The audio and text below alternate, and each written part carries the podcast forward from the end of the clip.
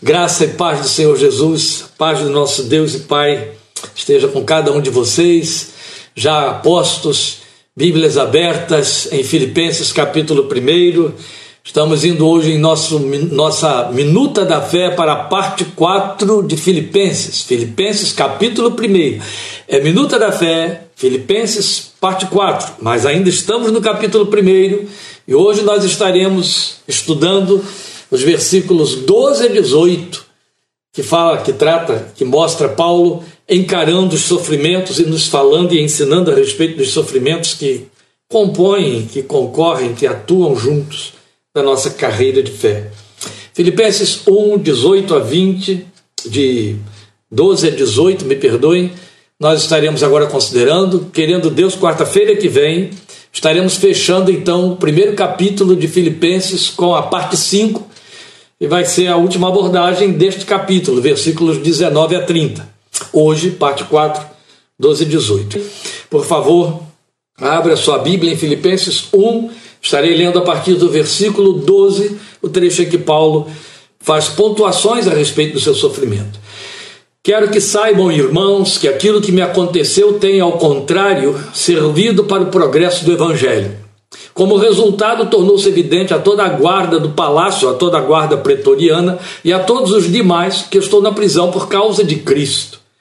E os irmãos, em sua maioria motivados no Senhor pela minha prisão, estão anunciando a palavra com maior determinação e destemor. É verdade que alguns pregam Cristo por inveja e rivalidade, mas outros o fazem de boa vontade. Estes, os que fazem de boa vontade, o fazem por amor sabendo que aqui me encontro para a defesa do Evangelho. Aqueles pregam Cristo por ambição egoísta, sem sinceridade, pensando que me podem causar sofrimento enquanto estou preso. Mas que importa? O importante é que, de qualquer forma, seja por motivos falsos ou verdadeiros, Cristo está sendo pregado e por isso me alegro. De fato, continuarei a alegrar-me. Vamos considerar esta abordagem de Paulo sobre o sofrimento com essa linguagem que parece um tanto deslocada, um tanto estranha, já que ele está falando de um grupo que prega Cristo por inveja, como diz sua versão, por porfia, vanglória, por ambição egoísta, ele diz aqui na minha versão.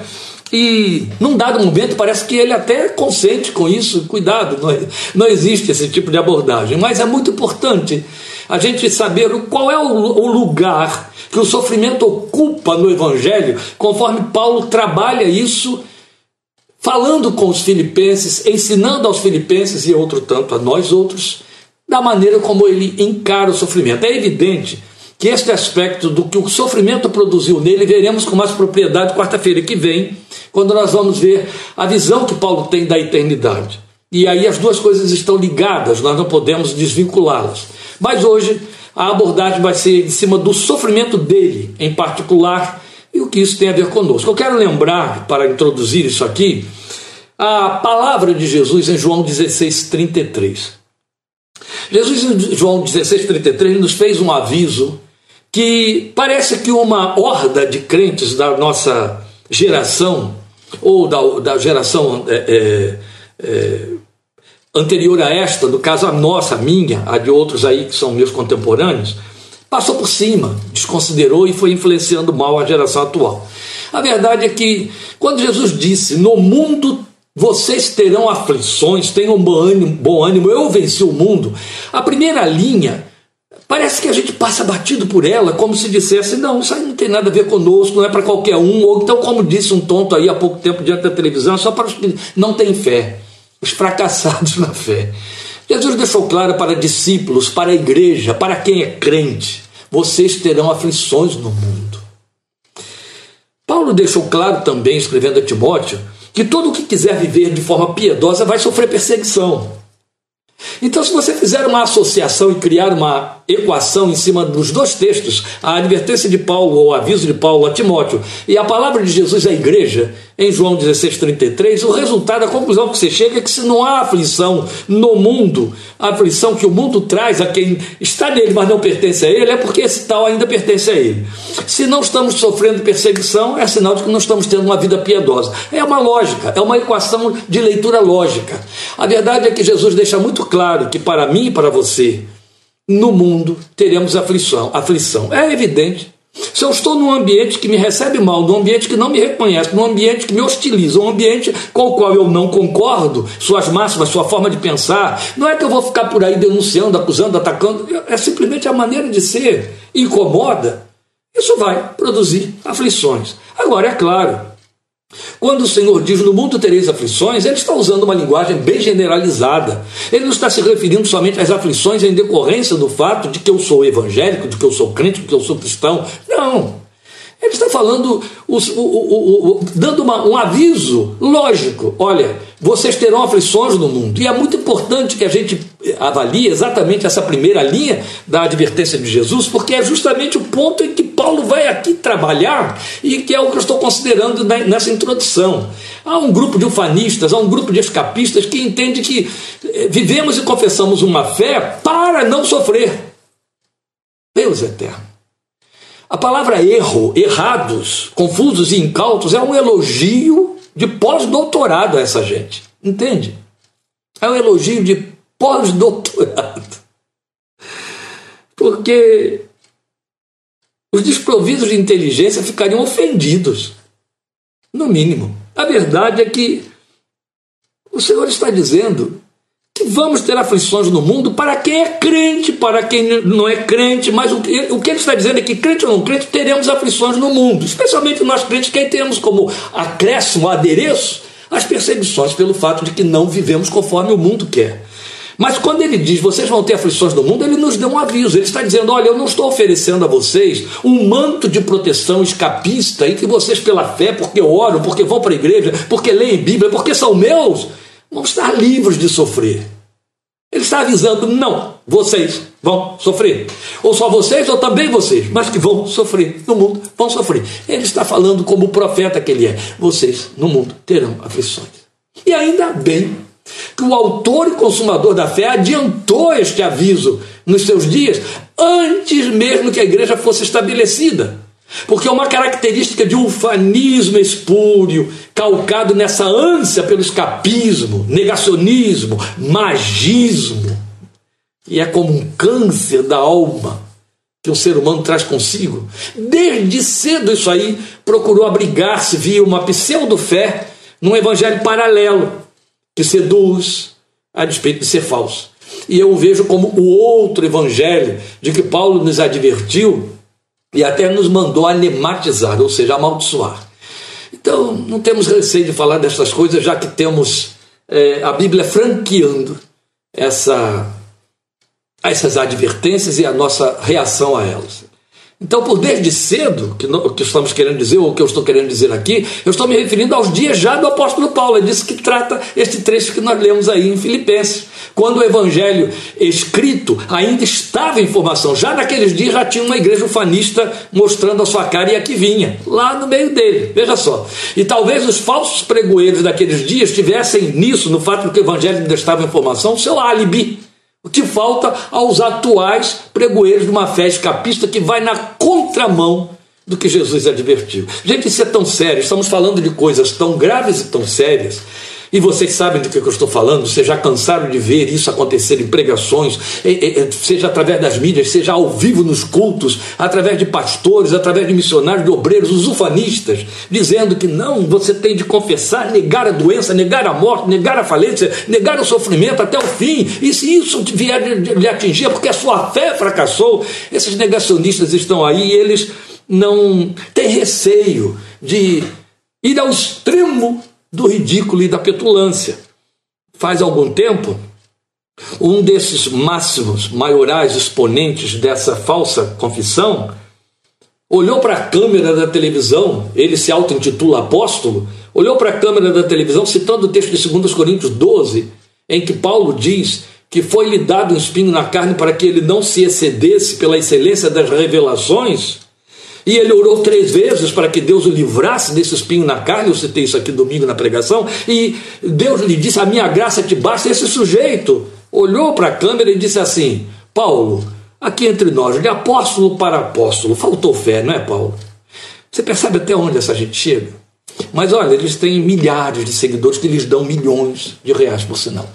Então, denúncia à parte, né? denúncia feita, É bom a gente saber que essa gente que está ainda perambulando por aí é herdeira confessional destes que Paulo já vivenciou na pele nos seus primeiros dias, logo que ele estava escrevendo o Evangelho. É fato consumado, meus queridos, que ninguém busca sofrer. E é legítimo que todos nós nos abriguemos via fé nas promessas de Deus, na oração em busca de mitigar os sofrimentos, reveses, as adversidades que a vida no mundo traz, tal como o Senhor Jesus avisou. Mas daí a transformar a realidade de sofrer em evidência de fé fracassada e afirmar que a fé impede o sofrimento é criar uma confissão blasfema, mentirosa, enganadora, que infelizmente seduz multidões de incautos, porque as pessoas que, da mesma maneira como acreditam que vão ficar ricas apostando na loteria, elas correm para as igrejas também esperando que a fé as proteja de todas as fatalidades, mesmo que elas se permitam ser é, temerárias e descuidadas, e por aí vai.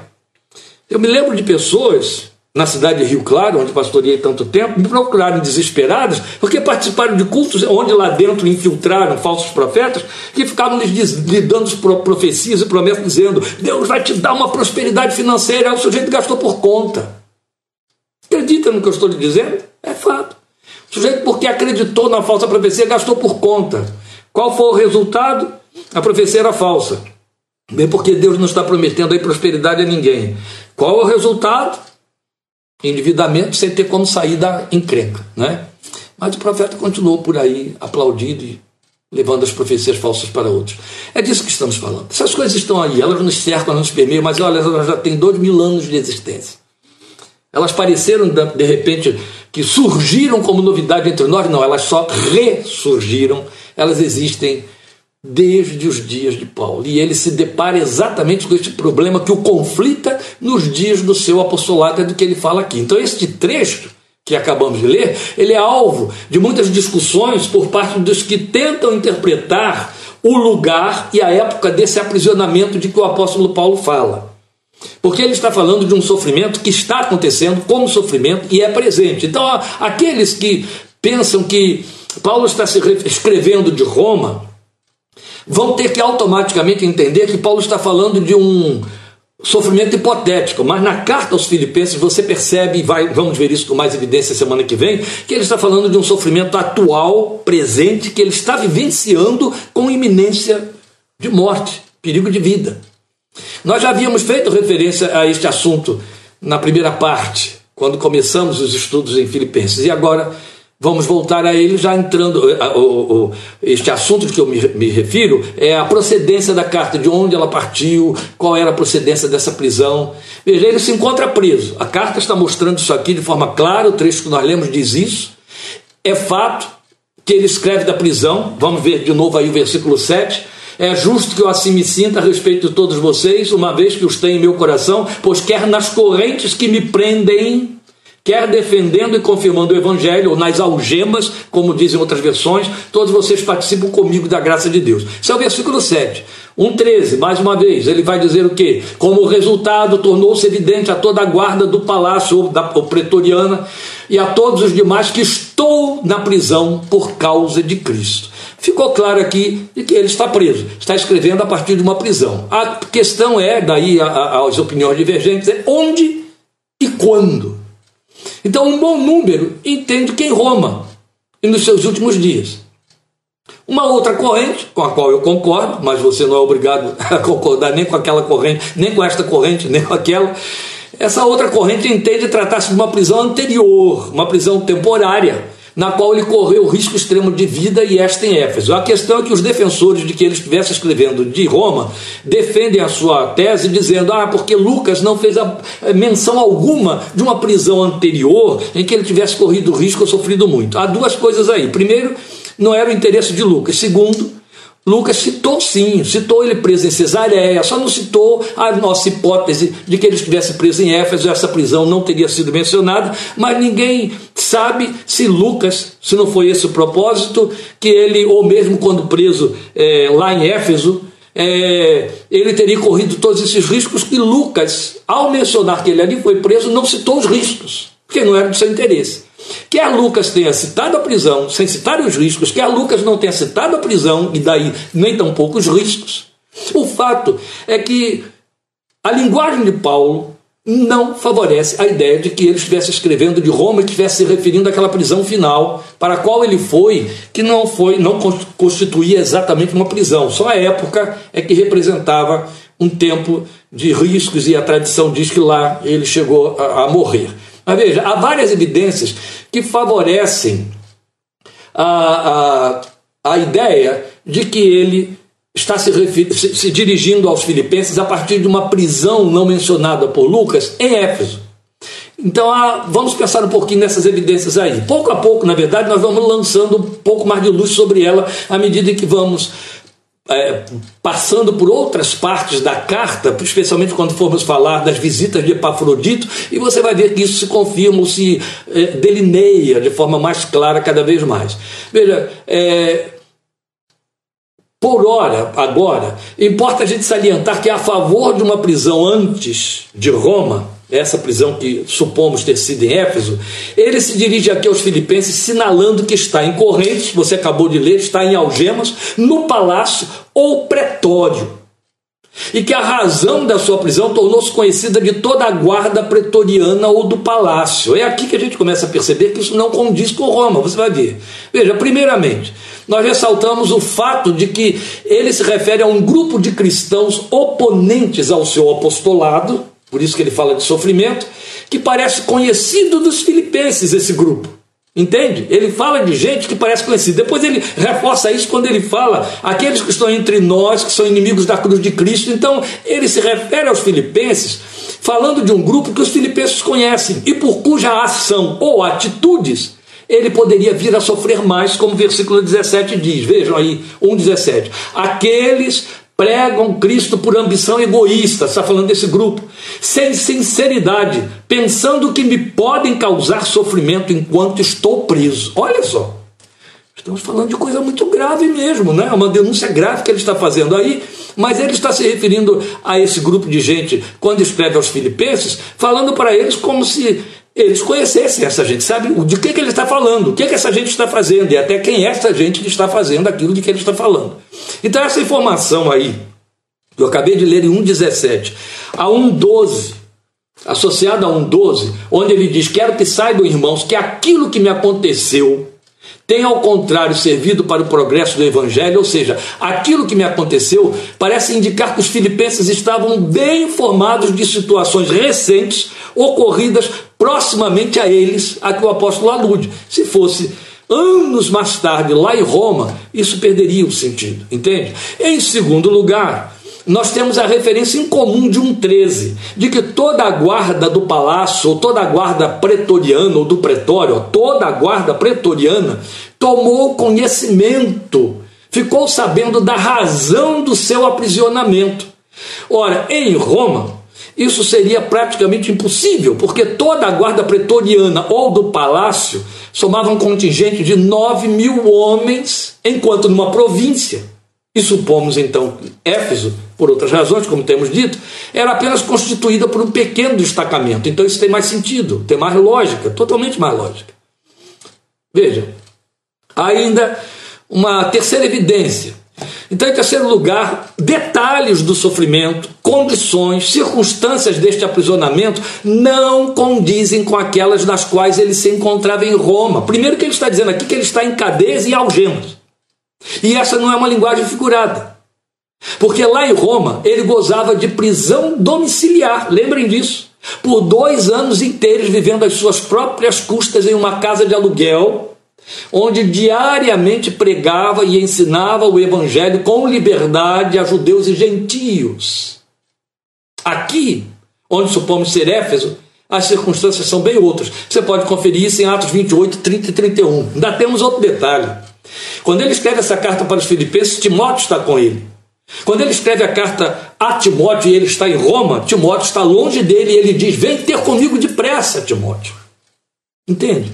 Tudo isso reforça o argumento de que esta prisão a que ele se refere foi em algum lugar próximo a Filipos, bem anterior à prisão final em Roma, que não era exatamente uma prisão nos termos em que nós entendemos, e esse lugar próximo, por outras razões que veremos a posteriori, apontam Éfeso, a cidade de Éfeso, há outras razões. É, veja bem,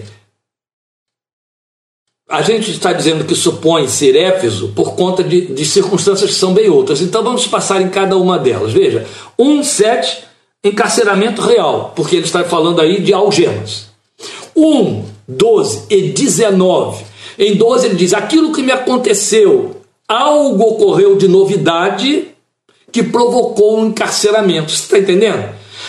Quando ele diz assim, aquilo que me aconteceu, Quero que saibam que aquilo que me aconteceu, então ele está se referindo a um fato. Ele não está se referindo ao contexto do seu apostolado, em que depois de Jerusalém vai para Cesareia, de Cesareia vai partir para Roma, e ali as coisas se encerram. É, o conjunto destas coisas, não, algo aconteceu ali. Observe o 19 que eu não li. Pois sei que o que me aconteceu resultará em minha libertação graças às orações de vocês e ao auxílio do Espírito de Jesus Cristo. Então ele está se referindo a uma situação nova, bem diferente. E aí no 19, ele aguardava o que? Libertação via milagre, oração, e não por julgamento, como seria o caso lá de Jerusalém. Entende? Não é só em, em Jerusalém, não, perdoe. Não é só lá em Roma, Paulo não estava correndo risco algum iminente de morte. Aqui está Veja, versículo 20, que eu também não li, eu estou ainda no capítulo 1, claro. E depois versículo 25, que é o texto da nossa próxima quarta-feira. No 20 ele diz assim: é, aguardo ansiosamente e espero que em nada serei envergonhado. Ao contrário, com toda a determinação de sempre, tanto agora Cristo será engrandecido em meu corpo, quer pela vida, quer pela morte.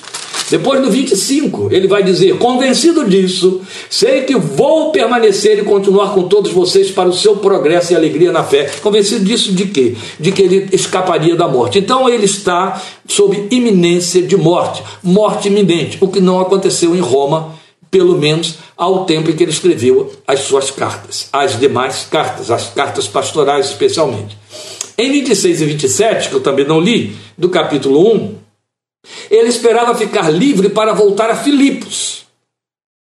Em Roma, sua expectativa era poder ir à Espanha pregar. Então você percebe que há pontos dentro da própria carta que nos fazem pensar num sofrimento, numa, num aprisionamento bem mais recente do que o aprisionamento final em Roma e mais próximo de Filipos e um sofrimento que estava sendo vivenciado de que os filipenses tomavam conhecimento. Isso vai se reforçar à medida que formos avançando, especialmente nos capítulos 3 e 4. Agora, por que, que é importante, então, nesta abordagem, nós definirmos essas posições? Porque importa saber que o apóstolo está, tratando de ocorrências reais, presentes, sérias e graves que constituíam sofrimento. Senão, a ideia de sofrimento fica muito sem sentido, fica vaga, fica parecendo é, hipotética, não é por aí. Agora, é verdade que a leitura de Atos, do, da história da missão de Paulo registrada em Atos, ela é suficiente para nos mostrar que o ministério dele foi marcado por dores de perseguição. Quando você nos acompanhou aí nas minutas de fé que é, fizemos na caminhada por Atos, você viu isso com todas as letras, especialmente na fundação das igrejas de Filipos, das igrejas de Éfeso. Lembram? O, o, o, o espancamento público, a prisão em Filipos, o espancamento em Éfeso e o apedrejamento, tanta coisa ruim que a gente acompanhou aí. Prisão, espancamento, descida por muralha, coisa terrível.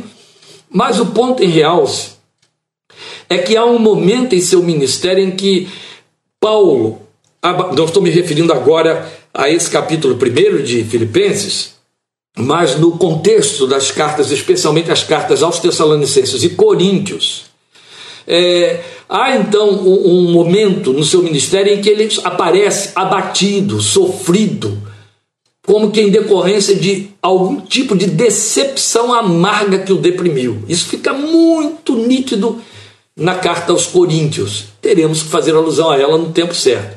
Então, boa parcela de comentaristas vê esse Paulo nas mensagens enviadas aos Coríntios e suas referências a esses momentos obscuros, quando ele escreve também aos Tessalonicenses, que eram tão macedônios quanto os filipenses, vamos lembrar. Então, europeus, né? Ora, é bastante a gente acompanhar então em Corinto essa sua autodefesa de seu apostolado. Estou falando de Corinto, não, não estou confundindo os termos. Eu quero dizer que se você vai para Corinto, é o suficiente você então acompanhar essa autodefesa que ele faz do seu apostolado contra um grupo de judaizantes que ele acusa de falsos apóstolos e falsos irmãos, que por sua vez diziam também que ele não era apóstolo. Esse é um problema. É? Então, eles estavam desfazendo da sua autoridade apostólica e esse grupo invadiu as igrejas pelas quais ele pagou tão alto preço. Quando em Mileto ele se reúne com os presbíteros da igreja de Éfeso, ele os adverte, dizendo isso: vão surgir depois que eu, da minha partida lobos devoradores no meio de vocês, dentre vocês e de fora. Vigiem, guardem o rebanho, e isso tudo veio a acontecer de fato. E tudo nos leva a entender que aconteceu em Éfeso. E aí ou em Corinto, e a dor foi muito amarga. Então, qual era o argumento principal dos opositores de Paulo? Este é o ponto central da nossa abordagem. Justamente seu sofrimento, as perseguições e prisões e estas coisas, aquilo que ele chamou, aquilo que me aconteceu, que deve ter sido em Éfeso ou algum lugar próximo a Filipos. Eles atacaram exatamente ali. Qual foi o argumento? Lembra do tonto que eu disse aí, que diante das câmeras disse: Paulo, faltou fé? Era isso. Já naquele tempo o diabo estava usando aquela gente para dizer: olha, se ele fosse um apóstolo, se ele fosse chamado, ele não estaria sendo tão perseguido e sofrendo tanto. Tem coisa pior aí, muito sério. Então, já no primeiro século, eles surgiram pregando um evangelho de fé ufanista, para o qual sofrer era sinônimo de perda de posição ou falta de fé. Veja 1,28 que vamos abordar semana que vem. Ele está dizendo assim: eu vou ter que ler o 27 também. Não importa o que aconteça, exerçam a sua cidadania de maneira digna do Evangelho de Cristo, para que assim quer eu vá e os veja, quer apenas ouça a seu respeito em minha ausência, fique eu sabendo que vocês permanecem firmes num só espírito, lutando unânimes pela fé evangélica sem de forma alguma deixar-se intimidar por aqueles que se opõem a vocês. Para eles, isso é sinal de destruição. O que é, que é sinal de destruição? A perseguição, o sofrimento. Mas para vocês, de salvação. É isso da parte de Deus. Percebe? Eles usavam o sofrimento como sendo evidência de fé fracassada. E aí diziam: se ele sofre tanto, se ele está sendo aprisionado, é porque ele não é apóstolo, ele não tem livramento, ele não tem. Se ele sofre, ele não tem fé, é, é, uma fé vitoriosa. Se ele não tem fé vitoriosa, ele é fracassado. Se ele é um fracassado, ele não pode ser apóstolo. Era por aí. Então eles invadiram a igreja de Filipos. Eles apregoavam que Paulo era desautorizado como apóstolo por conta de sofrimentos que o vitimavam, porque na fé cristã não havia espaço para derrota ou fracasso. Ora, meus queridos, essa linguagem não nos parece nem um pouco estranha hoje, não é verdade? Eles estão aqui, ó, apontados por suas artimanhas. Veja, 1,12, ele diz: pelo contrário, lembra, eu li lá ele dizendo: aquilo que me aconteceu, quero que saibam, irmãos, que aquilo que me aconteceu tem, pelo contrário, servido para o progresso do Evangelho. Ao contrário de quê? Ao contrário do que os outros estavam afirmando, de que era fracasso. Depois em 1,15, observe. É verdade que alguns pregam Cristo por inveja e rivalidade, mas outros o fazem de boa vontade. Por inveja e rivalidade contra quem? Ele vai dizer logo depois: contra mim, para que eu tenha mais sofrimento em cima dos meus sofrimentos.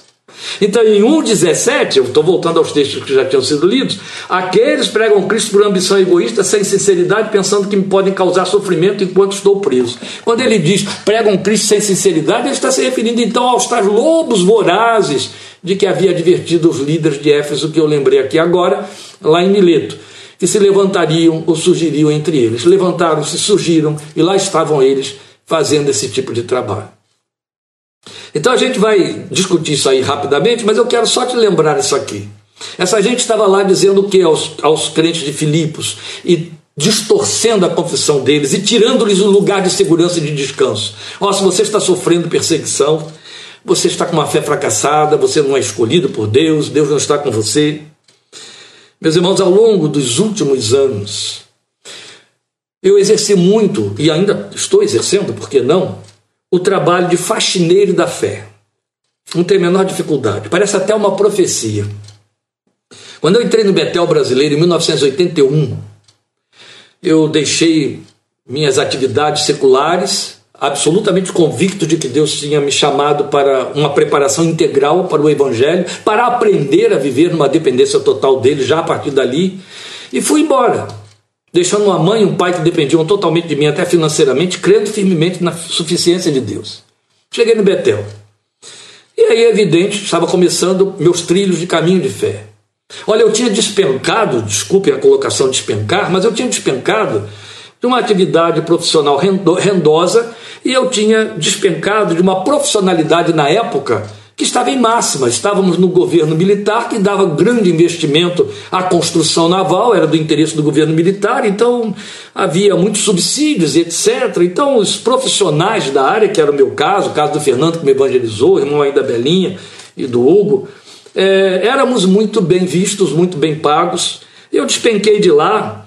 Também um dos grandes sonhos que eu tinha era desenvolver atividades bem literárias, etc. E de repente eu vou bater dentro do Betel brasileiro, aprendendo a bater em favelas, a evangelizar de porta em porta, a viver pela fé, a passar privações. No Betel a gente passava fome, isso tudo aconteceu. E fazia parte. E aí, um determinado sábado de manhã, que era quando então Betel se abria para receber visitantes de todos os lados para os nossos cultos de missões, todos tínhamos de estar lá de manhã na sede. Eu recebo a visita do Dr. Belô. O Dr. Belô era um médico, membro da Igreja Batista do Calvário em Niterói, muito amigo nosso. E ele tinha uma filha betelina daquele tempo, já estudando lá, que eu encontrei lá. Até quando eu fui, levei remédios que ele mandou para ela, porque era uma moça que estava sob tratamento, e eu fiz esse favor a ele. Então, o doutor Belô foi lá visitar a sua filha e deu de cara comigo, claro, ele sabia, ele pediu que eu levasse os remédios para a filha meses antes. E aí eu me lembro que ele me procurou no pátio depois do intervalo do culto, ou depois que terminou o culto da manhã, antes do almoço, chegou para mim e disse: É, irmão, sair de onde você saiu, sair de trás das suas mesas, do seu ambiente de escritório com ar refrigerado e estar aqui. É descer da posição da caneta tinteiro para balde vassoura de faxina. Você foi chamado para ser um faxineiro da fé. Ele profetizou sem saber. Passei a vida e até hoje tenho sido faxineiro da fé. O que, é que um faxineiro faz? Varre lixo, varre que está sujo, procura limpar. Tenho plena consciência de que esta é uma das minhas funções, ainda que seja tão desprezado quanto um bom número de faxineiros, mas que são indispensáveis, né? Indispensáveis. Glória a Deus. Porque o que eu tive de limpar cabeças e corações de crentes destruídos por causa desses falsos pregoeiros foram tantas e continua sendo tantas vezes que eu encontro crentes desgraçados em alto nível de depressão ou abandonadores da fé por conta de estar escandalizados consigo mesmos e com tanto engano e com o fato de que não conseguiram superar o engano, fazendo uma fé, é, é, é, superação pela fé conforme lhes foi errônea e, e, e distorcidamente ensinada. Eu lembro que, abusando aqui do tempo que temos, eu lembro que eu estava pregando agora, já pastor, né, muitos anos depois, pregando a convite do meu querido irmão bem chegado, pastor Jaderson. Ele era pastor em Salvador e ele foi me convidar para uma campanha evangelística lá. E eu fui pregar na campanha evangelística. Foi no último ano do pastor Jaderson lá na igreja de Salvador. Eu fui, tinha ido várias vezes e aí estava indo de novo, agora no último ano dele lá. Depois disso, ele veio para o interior de São Paulo, onde está até hoje. Graças a Deus, aqui perto de mim. E aí eu fui lá pregar, era uma campanha evangelística, sexta, sábado e domingo. Começava na sexta-feira à noite e era no, no a, a, o templo estava em construção, então a gente pregava no que era o, o piso do, do, do, andar do templo que seria construído, que funcionava como teto de, do espaço onde a igreja, que era um porão, onde a igreja se reunia enquanto a construção andava. Ali em cima montou-se todo o espaço para aquele culto evangelístico. E as pessoas foram atender aos apelos dos crentes e foram ao culto evangelístico. E preguei na noite de sexta-feira, preguei a palavra que Deus me deu. E na palavra eu preguei sobre as dores inerentes à fé. E o trabalho de faxina, como eu estou lhes dizendo. Quando eu terminei de pregar, um rapazinho me procurou e disse: Pastor, posso conversar um pouquinho com o senhor? O senhor vai. O senhor precisa ouvir o que eu tenho a lhe dizer. Eu falei, tá, se eu preciso ouvir, vamos ouvir. Fui com ele para um canto, ele veio me dizer. O que eu quero lhe dizer é, primeiro, eu quero lhe agradecer muito por você ter vindo e Deus te ter usado com esta palavra, porque ela me libertou hoje. Há meses eu estava debaixo de um cativeiro. Eu fui trazido a este culto evangelístico porque meus amigos crentes entendem que eu abandonei a fé. E aí insistiram que eu viesse aqui para que eu voltasse a crer em Jesus, porque eles achavam que eu não cria mais. Eu não vou dizer ao Senhor que eu não estava, é, que, eu, que eu tinha deix, não tinha deixado de crer, porque o que me aconteceu foi grave demais. Eu era membro da igreja tal, me deu o nome e endereço da igreja, lá mesmo em Salvador. E lá, de repente, surgiu um grupo que começou a ensinar a liderança. O pastor autorizou e o pastor também abraçou essa ideia de que o crente não pode sofrer e que o crente tem que repreender por fé, por fé e oração toda doença que aparecer no corpo dele, na casa dele, tudo que for dor, fracasso, doença, tristeza, mal. Repreende, repreende, você tem que vencer, nega a doença, nega a doença, evite remédio, evite ir a médico, nega a doença, não fracasse na sua fé que você vai ser curado e tal. Bem, eu vivia com minha avó, que cuidava de mim e que me mantinha. E aí aconteceu que minha avó adoeceu. Minha avó adoeceu, crente como eu, e eu sabendo que não podia nem pedir oração pela doença da minha avó, porque era assumida a doença dela e eu tinha de confessar a cura da minha avó. Eu cria naquilo. Me ensinaram isso. E eu comecei a fazer o meu trabalho de orar com minha avó e depois orar por minha avó, confessando a cura. Quanto mais ela adoecia, mais eu orava. Quanto mais ela adoecia, mais eu orava e jejuava. E quando eu ia procurar os líderes da igreja dizendo, ela está piorando, eles diziam, não confesse isso, não confesse isso, você vai fracassar na fé. Pois bem, pastor, minha avó morreu. Minha avó morreu, eu fiquei desolado. O tempo todo na minha cabeça não saía a ideia de que eu fracassei na fé e eu era culpado da morte da minha avó porque fracassei na fé.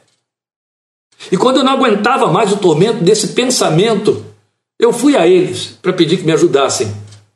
E a ajuda que eles me deram foi, lamentavelmente, nós temos que te dizer que o que aconteceu foi que você fracassou, porque se você não tivesse fracassado, sua avó estava viva aí até hoje. Isso me destruiu. Mas parece que Deus ainda queria alguma coisa mais comigo, porque aí a irmã da minha avó,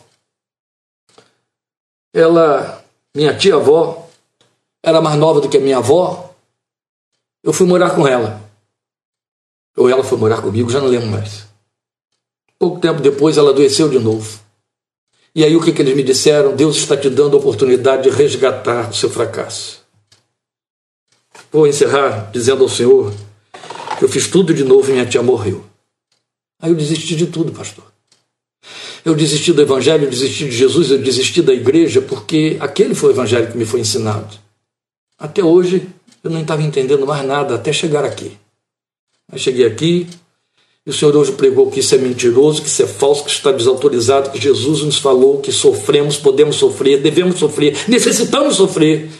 O Evangelho transforma o sofrimento, o Senhor me resgatou. O Senhor me tirou de um poço de destruição. Eu só não sei o que faço mais com essa fé, porque lá eu não posso voltar mais. Eu sou um fracassado para eles. Bem, foi só para te dar um exemplo do que significa ser faxineiro da fé. Paulo estava tentando fazer faxina na cabeça dos filipenses que estavam sendo atormentados por pessoas que, inclusive, estavam usando a prisão dele e o que lhe aconteceu para dizer: vocês estão vendo como ele fracassa porque ele não é apóstolo? Muito sério. E essa colocação, pensando que me podem causar sofrimento enquanto estou preso, ela denuncia um comportamento próprio de ímpios cruéis, que é o nome que eu dou a essa gente que quase destruiu esse rapaz. Pois significava que o tipo de pregação levada a efeito por esse grupo era afrontosa contra as leis romanas. Sabe o que eu quero dizer? O argumento que eles usavam ia contra as leis romanas, e aí elas, eles serviam, esses argumentos serviam para pesar contra o apóstolo nas acusações pelas quais ele estava preso, no caso de julgamento. Daí ele dizer que eles esperavam produzir maior sofrimento a ele. E ele dizia, ao mesmo tempo, em versículos 19 e 20, eu espero não ser envergonhado graças à oração, às orações de vocês a meu favor. Coisa séria, não é, meus irmãos? Coisa séria, não é, meus irmãos? Mas quando a gente sabe que alguma coisa manipulada por Satanás invade a igreja, resultado bom não vai ser, vai ser maligno, vai ser cruel, vai ser ímpio, não é? Há de ser, infelizmente. Ainda não encontrei ninguém, filho de um culto, de uma mensagem, de uma pregação de uma igreja que lhe diz: você só sofre ou só perde se a sua fé fracassar, que saia inteiro disso que sobreviva a isso, porque vai se cumprir a palavra de Jesus para sempre. No mundo tereis aflições. E é justamente quem tem fé e confessa o Evangelho de Jesus que está passível e sensível a essas aflições. Mas a nota máxima desse discurso, eu sei que já passei 12 minutos aí, ela é vista na forma como Paulo salienta e encara a questão do sofrimento via a fé. Veja, em 1,12 ele vai mostrar que o sofrimento que lhe sobreveio era para o progresso do Evangelho. Olha que coisa extraordinária, que guinada que ele dá na argumentação dos falsos profetas. Progresso é uma terminologia grega, bélica, que aponta estratégia que era usada, é, a palavra foi cunhada a partir daí, a estratégia que era usada pelo Império Romano nas batalhas estabelecendo frentes de avanço que eles chamavam de províncias. Roma fazia assim, ela conquistava uma localidade menor, próxima à grande região que teria, evidentemente, maiores fortalezas e maiores exércitos, e ali eles transformavam aquela região em província, ou seja, o espaço próprio para vencermos, província. E esse, esse, esse processo de estabelecer uma província se chamava progresso. Eles avançavam em direção a vencer. Paulo diz: o que me aconteceu serviu para progresso do Evangelho. Eu sofro para que o Evangelho vença. Aleluia. Esta é uma visão divina do sofrimento. Esta é uma visão bíblica do sofrimento. Esta é uma visão do Evangelho a respeito do sofrimento. Porque o sofrimento existe e nos acomete para nos dar a oportunidade de vencermos, de transformarmos e não de escaparmos. Eu louvo a Deus que a sua palavra, na boca do, do, do salmista, ora e diz assim: Bendito Deus que adestra as minhas mãos para a batalha e os meus dedos para a guerra. Ele não diz, bendito Deus que me livra da batalha e me livra da guerra. Não. Ele diz, ele me treina para lutar. Ele me capacita isso. E é o bendito Deus que em Isaías 43 diz: estarei, eh, se você passar pelo fogo, eu estarei com você, ele não vai arder, a chama não arderá em ti. Se passar pelas águas, não te submergirão. Eu estarei com você, o mesmo Deus que disse através do salmista: estarei com ele na angústia desta visão do sofrimento, que o sofrimento ele é uma prévia de algo maior. Eu não estou falando de recompensas, eu estou falando de conquista, de crescimento, de triunfo, de transformação, daí progresso. Essa visão é a que falta à maioria hoje. O lugar que o sofrimento ocupa em nossa vida confessional. Depois, em 1,14, eu já estou terminando, ele vai dizer que o sofrimento produzia avanço, produzia estímulo. Veja o que ele diz lá. E, e os irmãos, em sua maioria, quer dizer, não eram todos, motivados no Senhor pela minha prisão, estão anunciando a palavra com maior determinação e destemor. O que ele está dizendo é: esses sinceros, eles estão tendo mais coragem, eles estão sendo solidários comigo, eles estão dizendo: Paulo, você está preso por causa dessa palavra, eu vou meter a cara também, eu vou pregar essa palavra, porque eu não vou voltar atrás, eu vou pregar para que você sinta ânimo, eu vou pregar para que você entenda que não estou recuando por causa do que lhe aconteceu. Então ele está dizendo: isso está produzindo, o que me aconteceu está produzindo estímulo, avanço, para que os sinceros trabalhem ainda mais e apregoem ainda mais o Evangelho de Jesus. Então, enquanto um grupo de falsos apóstolos usava o sofrimento para denegrir e piorar o caos, os sinceros batalhavam mais para que isso redundasse em prova de amor ao apóstolo e de solidariedade. Agora, o arremate disso se veio em 1,29 que consideraremos na próxima semana. Mas eu quero, em último lugar, só para encerrar, é que em 1,18 ele estava dizendo que é, estes pregam a Cristo por porfia, por vanglória, mas que importa desde que Cristo esteja sendo anunciado. Em primeiro momento, no primeiro momento, a impressão que a gente tem é que ele está concordando, assentindo, conformado com esse tipo de exercício de ministério. Mas longe disso. O que ele está dizendo é que, fosse por ação sincera dos filipenses ou pela falsa ideologia e via dos falsos apóstolos, Cristo estava no centro do discurso, no centro do debate, num tempo em que o nome dele era desconhecido e estranho, entende? estava no centro do anúncio aos ouvidos descrentes, e isso constituía em sua verdadeira paixão, porque a paixão dele estava em Cristo e este crucificado. Então não importa, desde que falem a respeito dele e o anunciem, não importa se estão falando bem ou mal do Evangelho, de forma é, é, é, por legitimidade ou por má intenção, o importante é que Cristo esteja sendo pregado. Ele não está dizendo, eu concordo com o que eles estão fazendo, ele está dizendo, eu estou olhando para o resultado final. Essa gente está ouvindo falar de Jesus. Isso é o que de fato importa. Meus queridos, espero que nesta breve é, é, observação, não é tão breve que passei tanto tempo, desse trecho sobre o sofrimento, você tenha tido uma resposta que tenha servido um pouquinho de minha vassourada aí de faxineiro da fé.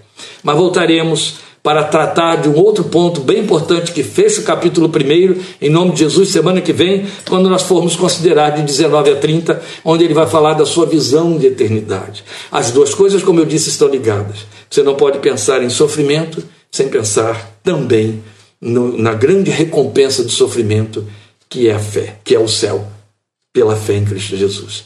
Deus te abençoe. Obrigado por sua paciência e atrasando sua janta um tempo maior. Estaremos juntos, querendo Deus, na próxima quarta-feira. Grande abraço e até lá. Obrigado por sua companhia. Amém.